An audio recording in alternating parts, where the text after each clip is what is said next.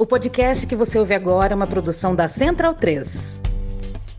Conheça a WeCreate, a escola de idiomas parceiros do lado B. Aprenda inglês, espanhol e francês em uma escola de idiomas criada e gerida por duas professores de luta, sem nenhum especulador bilionário por trás. Acesse www.wecreateidiomas.com.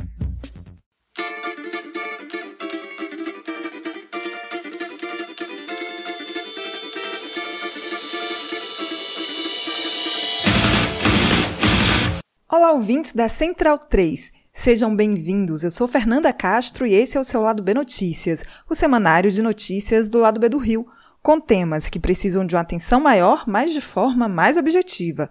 Para ouvir debates de maneira mais profunda, continue ligados no nosso programa de sexta. No programa dessa semana, o PL da mineração e na sua coluna, Évila Vanderlei fala sobre grande mídia, jornalismo e hegemonia.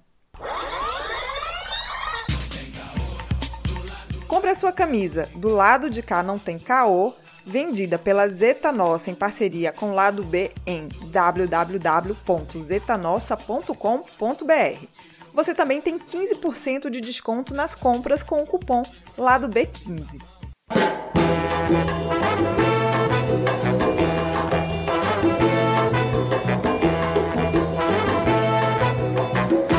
Na última quarta-feira, foi aprovado na Câmara dos Deputados o caráter de urgência do PL 191, o PL da mineração.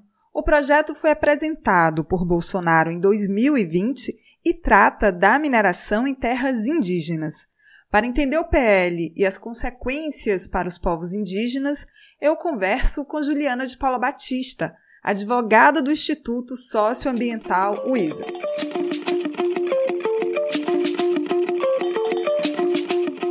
Bem-vinda, Juliana. Um prazer ter você aqui. Na semana passada, Lira pautou o PL 191, né, o PL da mineração. Foi aprovado um caráter de urgência na tramitação, não é isso? Eu queria que você explicasse aí para gente o que é esse PL. Boa tarde, Fernanda. Boa tarde a todos os ouvintes do podcast lá do B do Rio. É um prazer enorme estar aqui com vocês hoje. Pena que não é para falar de um dos melhores assuntos que a gente tem aí na pauta do Congresso Nacional. Esse PL, Fernanda, ele visa regulamentar a mineração em terras indígenas. A Constituição prevê a regulamentação de aproveitamento de recursos hídricos e minerários. Então, falar vamos regulamentar em si não é algo inconstitucional, é algo que está previsto na Constituição Federal de 88. Mas a Constituição ela prevê uma forma para essa, essa regulamentação se dar. E o grande problema é que esse PL ele não vem respeitando essa forma e ele não vem respeitando uma série de direitos indígenas. Eu imagino que a gente vai falar mais sobre isso ao longo aqui do episódio. Você começou a falar sobre o que a Constituição aborda. Você poderia aprofundar um pouquinho mais?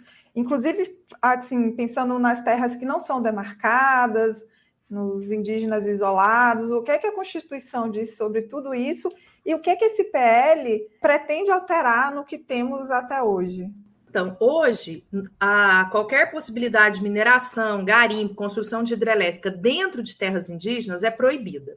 E isso é proibido porque esses povos são extremamente vulneráveis, têm uma relação muito íntima com a natureza, né? Eu vou muito para a aldeia e os indígenas falam assim para mim, Juliana, a floresta é o nosso supermercado, porque é de onde eles tiram tudo. Eles falam, a gente não quer ir para a cidade, ter um modo de vida da cidade, porque aqui tem as coisas que a gente come, é aqui que a gente vive o nosso jeito de ser. É aqui nas terras indígenas. E as terras indígenas, para serem demarcadas, passam por um longo processo que começa com estudos na Fundação Nacional do Índio e termina com um decreto de homologação do presidente da República e registro dessas áreas em cartório. A Constituição ela traz uma proteção para todas as terras indígenas, independente da fase do processo de demarcação, de regularização dessas áreas. E o PL, ele vem, por exemplo, dizer que nas terras que não estão homologadas, que ainda não tem esse decreto do presidente, que é uma das últimas fases desse processo de demarcação, que às vezes leva 5, 10, 15, 20, 30 anos para acabar, essa mineração poderia acontecer de forma provisória, sem, por exemplo, a autorização do Congresso Nacional, que a Constituição prevê que todas as vezes que for ter um empreendimento em terras indígenas, de mineração, de hidrelétrica, o Congresso Nacional precisa autorizar. A Constituição prevê que os indígenas precisam ser ouvidos. A Constituição prevê que essa lei ela tem que determinar a forma específica, em detalhes, em como essa atividade vai acontecer nas terras indígenas. E a Constituição também prevê que esses povos precisam ter uma participação nos recursos econômicos que essas empresas e esses exploradores desses recursos vão oferir. E a Constituição também diz que não é possível a regulamentação do garimpo em terras indígenas. Ela não diz isso assim, não pode garimpo em terras indígenas. Ela, como que ela diz isso? Ela diz, olha, os artigos 174, parágrafo 3 e 4 não se aplicam às terras indígenas. E esses são artigos que visam justamente estabelecer como o garimpo vai acontecer no restante do território nacional. Então, ele está dizendo: olha, garimpo em terra indígena não é passível de regulamentação. E a Constituição também vê uma forma para essa regulamentação, que é na forma de uma lei complementar, que as leis complementares elas precisam de um quórum um pouco maior para aprovação dentro do Congresso Nacional. E ela prevê que toda vez que vá se mexer com os recursos dos rios, dos solos e dos lagos nas terras indígenas, é preciso justificar qual é o relevante interesse público da União. Então, uma lei regulamentadora ela teria que observar todos esses requisitos. Primeiro, uma lei complementar, porque vai mexer com recursos dos rios, dos lagos e dos solos. Mineradoras não se estabelecem aí na estratosfera, né? Ela vai precisar da água da terra indígena precisa se estabelecer qual é o relevante interesse público da União que justifica um empreendimento dessa magnitude em terras indígenas. Toda vez que for ter um empreendimento específico, precisa da autorização do Congresso, escutar essas comunidades, que elas tenham uma participação adequada nos resultados dessa exploração e que essa lei preveja em minúcias as condições específicas. E como eu disse para você, a lei, o problema não é a regulamentação em si, mas a forma que o PL 191 quer regulamentar. Essa autorização do Congresso Nacional vira exceção. As terras indígenas que não estão homologadas, isso poderia acontecer sem estudos. Imagina você implantar um empreendimento do impacto de Brumadinho, de Mariana, dentro de uma terra indígena com povos altamente sensíveis que dependem daqueles recursos naturais que tem naquela terra não só a terra indígena, ela não tem só um valor econômico a gente fala que ela tem um valor de sobrevivência física e cultural, porque todas as referências daquele povo elas estão intimamente ligadas com a terra. Então, se implementar, implantar um empreendimento como Mariana, como Brumadinho, sem estudos técnicos prévios, em terras, Fernanda, onde tem povos isolados, e talvez a maior parte dos ouvintes não saiba, mas hoje, em pleno século XXI, o Brasil tem a maior população do mundo de povos indígenas que vivem em isolamento. E o que, que é isso? São povos que, em pleno século XXI, não têm contato com a sociedade nacional. Eles não sabem o que é um celular, o que é um Wi-Fi. Eles sabem que existe uma sociedade ali, né? Mas eles fazem essa opção de não ir até lá fazer contato. E como a gente tem uma garantia na Constituição de respeitar a organização social e a cultura desses povos, a gente também não vai lá forçar um contato com esses povos. Então, são povos que dependem totalmente da natureza do meio ambiente. Né? São povos que não sabem o que é dinheiro, que não vão no supermercado, que não tem nenhum contato com a nossa sociedade. Às vezes até já passou por uma fazenda, sabe que tem outros povos ali, a gente também não sabe exatamente qual nível de contato que eles têm, mas a gente, em regra, não tem contato com eles. Então, empreendimentos nessas terras com povos indígenas isolados pode significar o extermínio dessas comunidades. São comunidades extremamente sensíveis a doenças comuns, porque como elas não têm contato, elas não fazem o que a gente chama de imunidade, né? Então, gripe pode exterminar esses povos, covid pode exterminar esses povos e outras doenças, abalos muito agudos, né, no meio ambiente ali do qual eles dependem. Então, tudo isso demanda estudo, demanda uma seriedade por parte do Congresso Nacional, e não assim, ah, vamos fazer um grupo técnico em 30 dias resolvendo a urgência, uma coisa que a gente está esperando mais de 30 anos para ser regulamentada.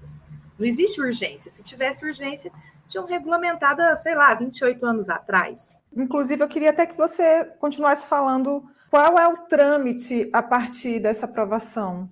Qual o rito que vai seguir aí nessa urgência? Então, aprovada a urgência, o PL pode ser levado para plenário, né, para aprovação lá em plenário diretamente. Mas o presidente da Câmara disse que vai fazer um grupo de trabalho de 30 dias.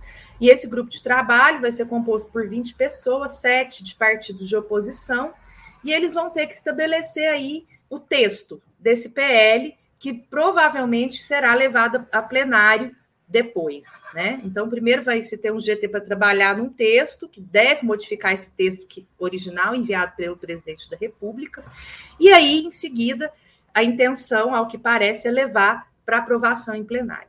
Sendo aprovado na Câmara dos Deputados, isso vai para o Senado Federal, e aí depende um pouco também do presidente do Senado a gente saber qual é o trâmite, porque, em geral, a maior parte dos projetos eles passam ou pelas comissões temáticas, né? Então, meio ambiente, agricultura, Constituição e Justiça, e cada uma vai dando seu parecer, ou eles passam por uma comissão só que eles chamam de comissão especial, que é uma comissão onde todas essas análises vão ser feitas de uma só vez, com um grupo um pouco maior de parlamentares. E aí, qual vai ser a tramitação do Senado vai depender de como o presidente do Senado vai encaminhar internamente esse PL. Você já falou um pouquinho, mas eu queria que você né, aprofundasse um pouquinho mais em relação aos impactos que esse PL traz para os povos indígenas. Olha, os impactos são enormes, porque pensa bem, é um PL que ele está regulamentando uma série de atividades. Ele regulamenta dentro de terra indígena mineração, hidrelétrica, exploração de petróleo, de gás, hidrovia, ferrovia, linha de transmissão, plantio de transgênicos. Então você imagina que de repente no quintal da sua casa vira uma multiplicidade de empreendimentos, onde o PL, o menor foco é nos povos indígenas e nas terras indígenas. Primeiro de tudo, antes de regulamentar, a gente tem que fazer a seguinte pergunta: se esse empreendimento foi implantado aqui, a sobrevivência física e cultural desse grupo ela continua assegurada? Se a resposta é não, não existe condição desse empreendimento ser implementado, né? E a gente também tem que ter em mente que, além do impacto na vida e na dignidade existencial desses povos, a gente tem na Amazônia as áreas mais ambientalmente conservadas do país. Eu fiz um sobrevoo ontem no sul do Pará, né? Eu estava indo para uma terra indígena, aonde você vê floresta intacta, dentro das terras indígenas. 98% da cobertura florestal das terras indígenas na Amazônia, ela é conservada. Então, além do impacto para a vida e para a segurança existencial desses povos, isso vai ter um impacto ambiental gigantesco, porque são empreendimentos que geram um alto nível de desmatamento. Quando você vai construir uma hidrelétrica, a gente vê, por exemplo, Belo Monte, eram 20 mil trabalhadores. Como que você vai colocar 20 mil pessoas dentro de uma terra indígena? E imagina o impacto social, ambiental, além do empreendimento em si, Constrói a hidrelétrica, tem que ter uma linha de transmissão. Se tem uma mineradora, tem que ter uma estrada para escoar essa produção. Então, a gente está falando de áreas que hoje são extremamente conservadas e que elas correm o risco de virar um grande canteiro de obras. E às vezes a gente escuta assim: ai, mas os indígenas vão ficar muito ricos. Gente, mineradora não é socialista que sai por aí distribuindo os recursos com a população. Se fosse assim, todo mundo que vive no entorno da usina nuclear de Angra estaria riquíssimo. Todo mundo que vive no entorno de Brumadinho, de Mariana, desses lugares, seria riquíssimo. Infelizmente, a gente sabe que as empresas socializam os, os prejuízos, elas não socializam os lucros. Então, mesmo que os indígenas ganhem uma parte ínfima ou uma, uma parte desses recursos, a grande pergunta é: eles querem esses empreendimentos nos seus territórios ou eles preferem manter os seus modos de vida? Porque o PL também deveria, ao final de tudo, dar o direito dos indígenas fazerem essa opção. E não é uma opção. A partir do momento que o indígena diga eu não quero uma mineradora aqui, eu não quero uma grande hidrelétrica, isso vai ser implantado à força e à forceps. Então, você começou a entrar aí também um pouco na questão dos indígenas, e aí eu vou te perguntar como é que eles estão se mobilizando, estão se organizando, pensando em mobilizações? A articulação dos povos indígenas do Brasil, que é a instância de representação nacional dos povos indígenas, ela organiza todo ano um acampamento aqui em Brasília. O ano passado, inclusive, teve o acampamento Luta pela Vida, depois teve o acampamento de mulheres, e eles já estão com um chamado para um acampamento que deve começar no dia 4 de abril, aqui em Brasília. E são aguardados mais de 7 mil indígenas de todo o país para esse acampamento para que eles estejam aqui, né, se mobilizando e se manifestando, expressando aí a sua opinião sobre esse PL. Infelizmente, a gente tem visto que esse é um governo que ele seleciona três, quatro indígenas que muitas vezes nem é liderança dentro do seu povo, não faz parte das instâncias representativas escolhidas pelo próprio movimento indígena, para dizer, ai, olha aqui, os indígenas aceitam, eles querem. Mas isso precisa ser feito a partir das instâncias representativas dos próprios indígenas, e não de meia dúzia de indígenas que o próprio governo seleciona, porque são seus aliados, para dizer e falar em nome de todos os povos indígenas do Brasil. E eu acho que esse acampamento que está sendo organizado em abril vai ser uma grande resposta a isso, né? A essas falas do governo de que ah, os indígenas querem. Se os indígenas querem, então vamos falar com os próprios indígenas, com as suas instâncias representativas e saber se de fato eles querem ou não, né? E me parece que não. Juliana, eu queria muito agradecer sua participação. Então, muito obrigada. Fernanda, eu que agradeço muitíssimo e a gente está aí à disposição. Qualquer coisa, é só chamar que a gente vem. Ouvinte Lado B tem 10% de desconto na veste esquerda com o cupom Lado B. Acesse www.vesteesquerda.com.br. Seguimos agora para a coluna de Évila Vanderlei.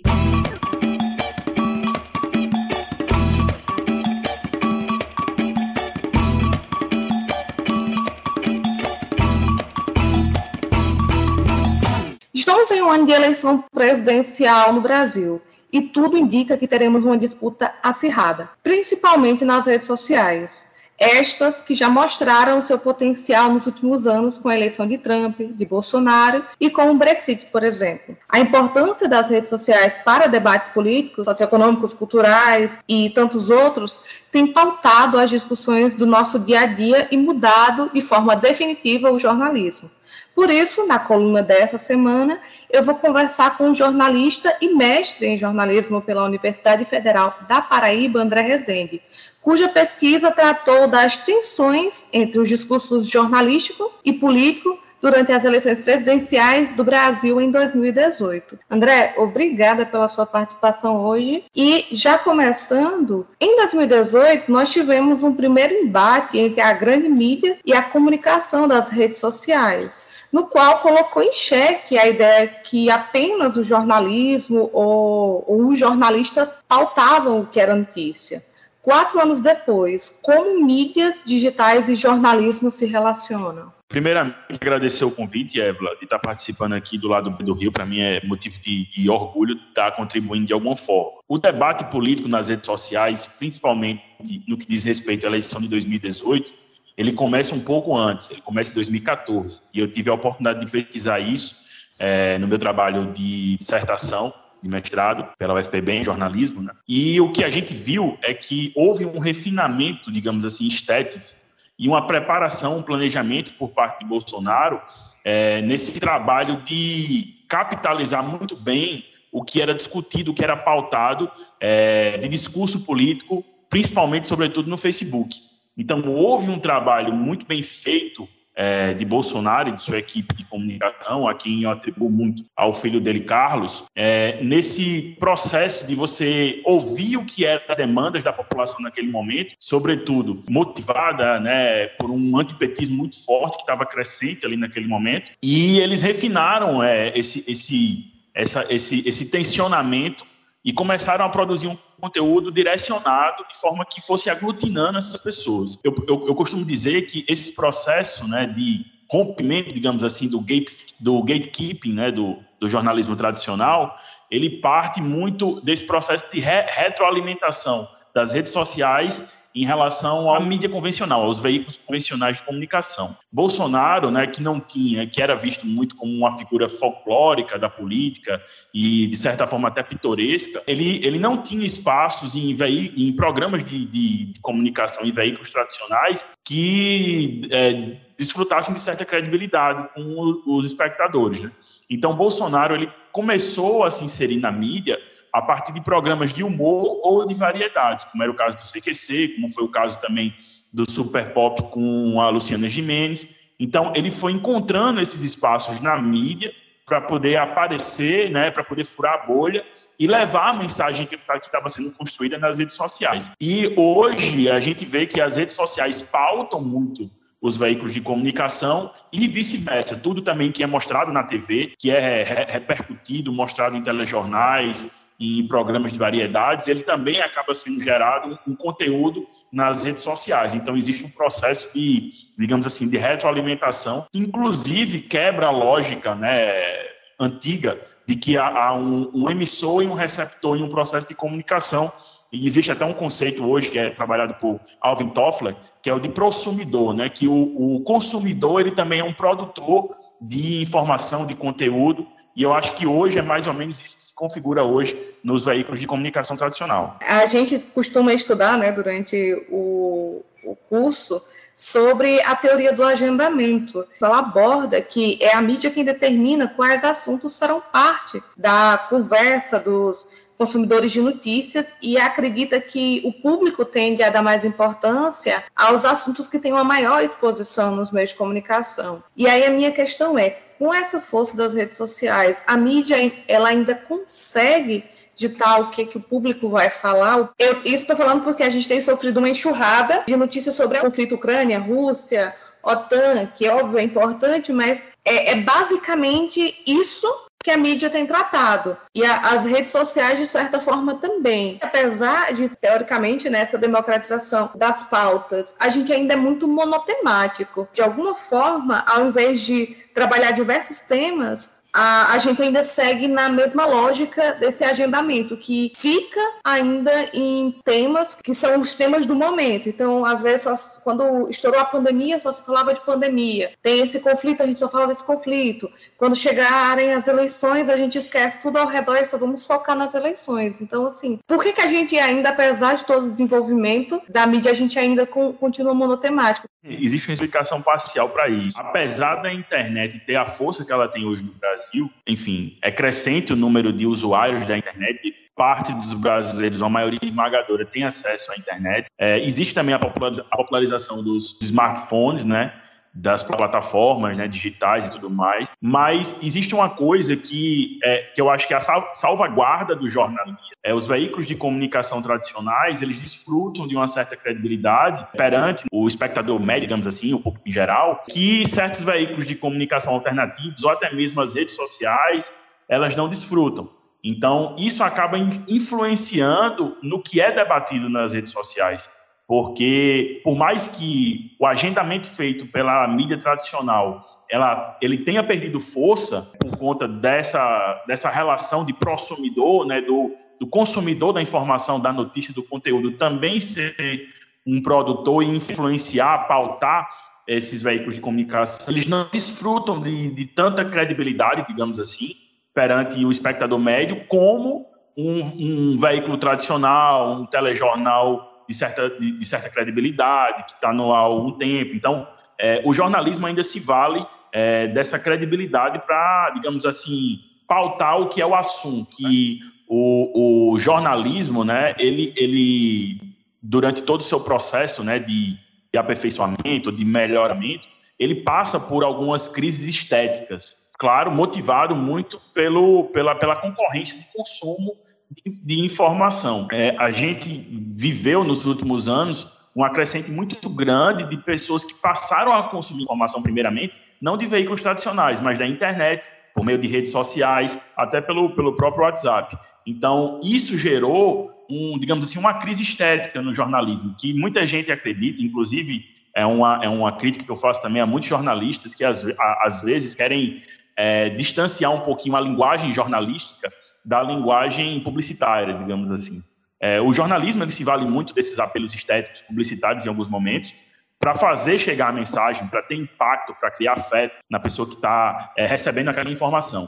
E com esse, é, é, essa, essa, disputa com os meios de, de, de comunicação alternativo e as redes sociais, ele precisou de algum refinamento estético, né? Isso eu abordo no meu trabalho, que eu acho que a grande, a grande arma do jornalismo, principalmente para as eleições de 2018, isso aí é visto nesse processo de 2014 até 2018, nesse ciclo eleitoral, foi, a, foi o surgimento de muitas agências de fact-checking por parte de grandes veículos de comunicação. Porque o fact-check, na verdade, ele não faz nada mais do que o jornalismo convencional faz, né? A gente, enquanto jornalista, para produzir informação, você checa os fatos, você é, checa com fontes, você esmiuça aquele, aquele assunto e leva aquela informação para o, o leitor. O fact-checking ele não, não traz nada novo, exceto a linguagem. Um exemplo, né? Bolsonaro se valeu muito de meme nas, durante a campanha de 2018 para fazer passar a mensagem né, do discurso político dele. Isso aí sem citar as fake news, a, as manipulações de imagens e tudo mais, a desinformação de uma forma geral, para poder criar né, é, força no seu discurso político.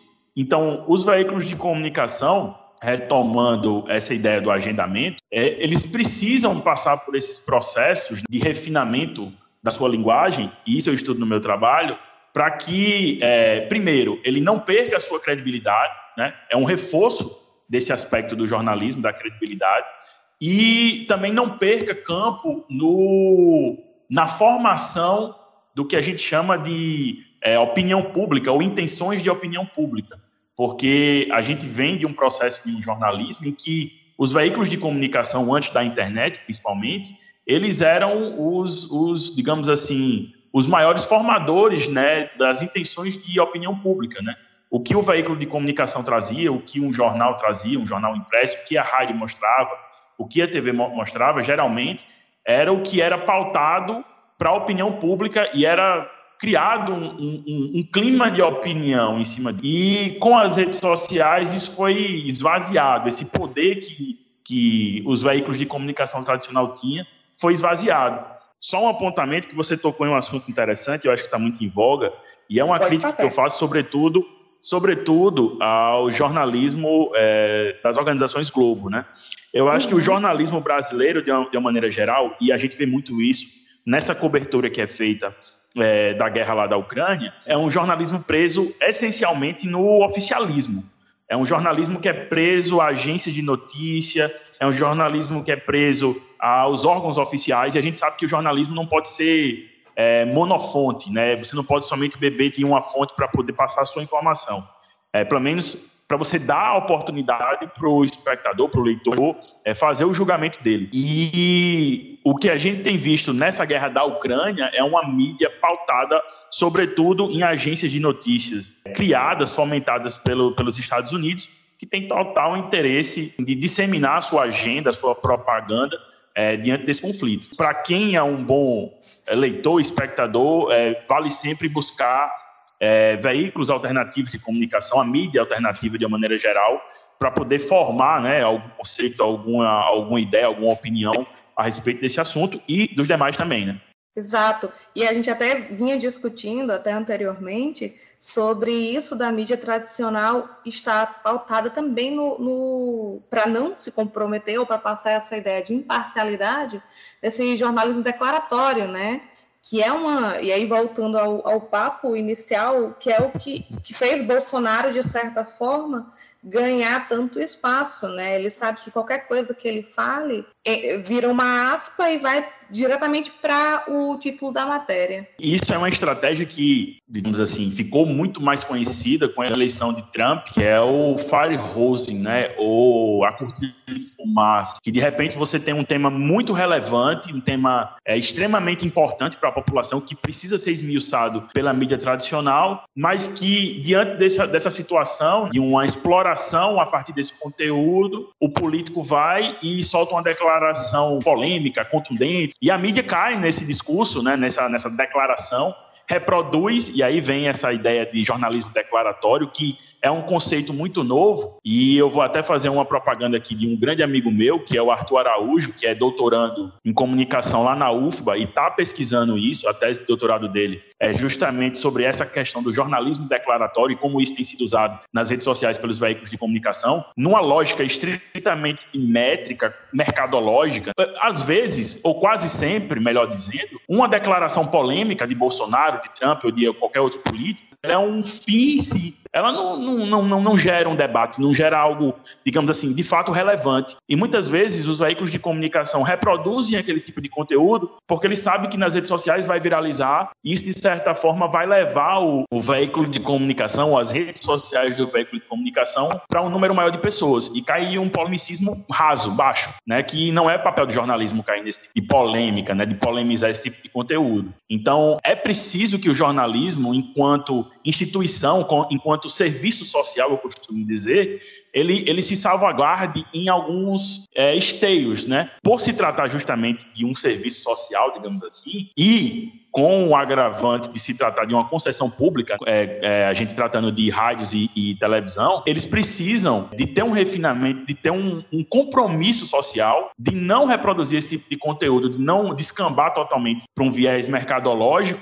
e reforçar uma coisa que às vezes não é relevante para a população, que acaba gerando também uma situação de obscurecer votações importantes do Congresso ou de decisões políticas importantes do governo. Acaba tudo isso se perdendo é, na mídia por conta de, um, de uma declaração que um político dá que é de caso pensado. Isso aí é recorrente. Quando o Bolsonaro está passando por um momento de crise no, no governo, ele vai lá para o cercadinho e solta algum impropério que é repercutido pela mídia e rapidamente isso acaba ocupando a visibilidade né, dos espectadores, dos leitores. Isso também é um desafio que o jornalismo vai enfrentar, tem enfrentado e que precisa justamente se, se resguardar nessa, nessa questão de ser um serviço social, de ter um compromisso social de não descambar totalmente para o viés mercadológico. Que a gente sabe que é bem complicado, né, nesse sistema que a gente vive, mas é isso, é apoiando a mídia independente, procurando a mídia independente, felizmente vem crescendo. Enfim, é isso, André, muito obrigada é, pelo seu tempo e pela explanação maravilhosa que você deu sobre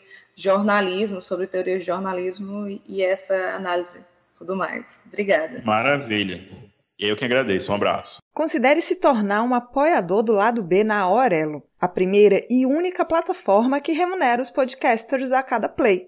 Você pode nos apoiar a partir de R$ reais, com direito a conteúdo exclusivo e participação em sorteios. Se você já é apoiador pelo Padrim ou pelo PicPay, considere se migrar para a Aurelo. Por enquanto, a Aurelo só aceita cartão de crédito, beleza? Saia da caixinha, teste a Aurelo e ajude ainda mais o lado B. Para quem não pode ou não quer ajudar financeiramente de maneira mensal, mas quer pingar um trocadinho no lado B de vez em quando, pode fazer o Pix para ladobdorio@yahoo.com. As trilhas desse programa foram o drama da Humana Manada da banda El Efecto, Eu Tá Vendo no Copo de Noriel Vilela, o rap do surfista do grupo Geração, Salvador e Apache da banda Ifá Afrobeat. Fique ligado no nosso programa de sexta e até semana que vem.